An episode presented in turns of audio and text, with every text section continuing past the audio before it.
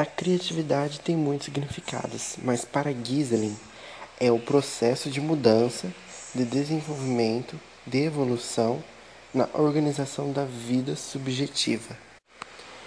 Em nosso dia a dia, o que vale mesmo é ficar atento e fazer sua parte para sair da caixa, seja inovando ou sendo criativo. Essas atitudes além de ajudarem no seu dia a dia, são muito valorizadas pelo mundo corporativo.